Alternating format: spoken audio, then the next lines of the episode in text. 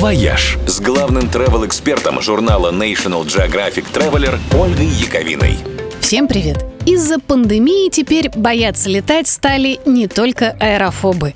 А главный страх теперь не турбулентность, а вероятность подцепить в полете вирус.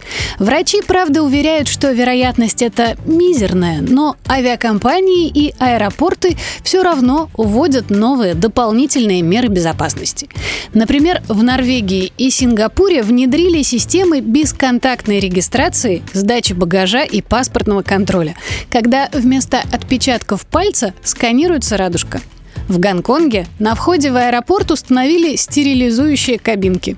А в катарской Дохе завели роботов-стерилизаторов с ультрафиолетовыми лампами. А персонал там теперь носит умные шлемы со встроенными тепловизорами, измеряющими температуру, от чего сотрудники выглядят как фанаты Daft Punk.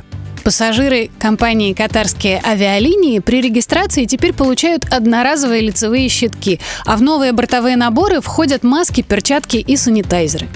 Люфтганза предлагает пассажирам пройти ковид-тест в аэропортах Мюнхена и Дюссельдорфа. Результаты можно будет увидеть в приложении авиакомпании. А Emirates обещает оплатить и карантин, и лечение любому пассажиру, который подхватит вирус после посадки на их рейс. Для покупки такой страховки нужно будет предоставить отрицательный тест. Принимаются меры и у нас в России. Тест на ковид можно сделать во всех московских аэропортах до вылета или после приземления.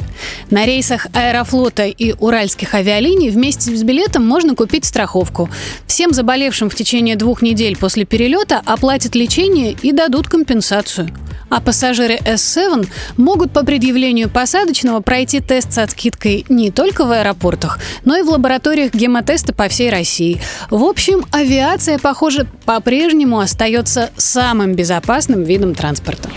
«Вояж» – радио 7 на семи холмах –